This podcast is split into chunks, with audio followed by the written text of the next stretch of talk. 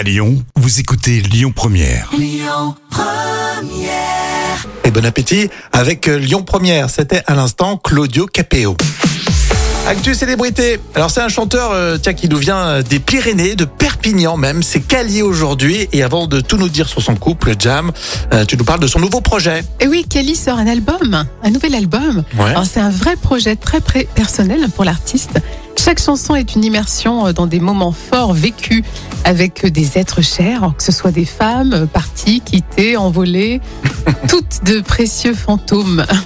Et euh, donc l'album porte bien son nom, Ces jours qu'on a presque oubliés. Ah, très bien. Un petit extrait pour Cali, tiens. C'était toi le plus fou. T'étais comme la rivière et la mer tout au bout.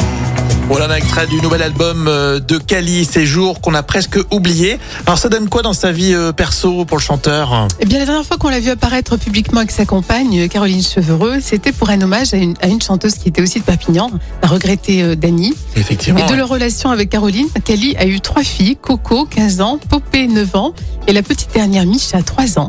Le chanteur aussi a eu un fils aîné d'une autre relation. À 53 ans, en tout cas, Kelly est un papa heureux, c'est ce qu'il a déclaré, il est très investi. Bon bah super, je suis sûr que c'est une chouette personne. Tu dois passer un bon moment, euh, une belle soirée avec lui. Oui, d'être un peu loufoque quand même, hein On va continuer avec Pierre Demar dans quelques instants, en vous souhaitant de bonnes vacances avec Lyon Première.